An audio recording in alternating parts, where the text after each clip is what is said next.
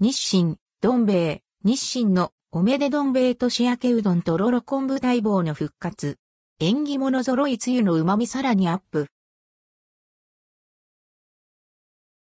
日清どん兵衛新作日清食品から日清のおめでどん兵衛年明けうどんが販売されます。発売日は12月19日。価格は1個230円、税別。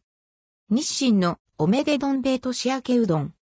今年の日清のおめでどん兵衛年明けうどんは、アンドクワット白いうどんアンドクワットにアンドクワット赤い梅干しアンドクワットを添えて、お正月にふさわしい紅白を演出しているほか、アンドクワット喜ぶ、喜ぶ、アンドクワットにかけた、とろろ昆布が復活。本カツオの豊かな風味と昆布の後引く旨味が特徴のつゆにとろろ昆布がとろけることで、つゆの旨味がさらにアップします。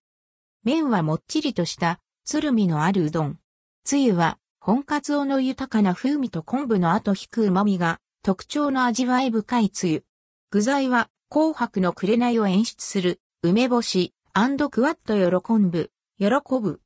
クワットにかけたとろろ昆布、卵、かまぼこ、ネギ。年明けうどん。年明けうどん普及委員会が提唱する元旦から1月15日までに食べるうどんのことで、白いうどんに赤い具材を添えた紅白のめでたい彩りが特徴です。うどんは太くて長いことから古来より長寿を祈るクワット縁起物クワットとして食べられてきました。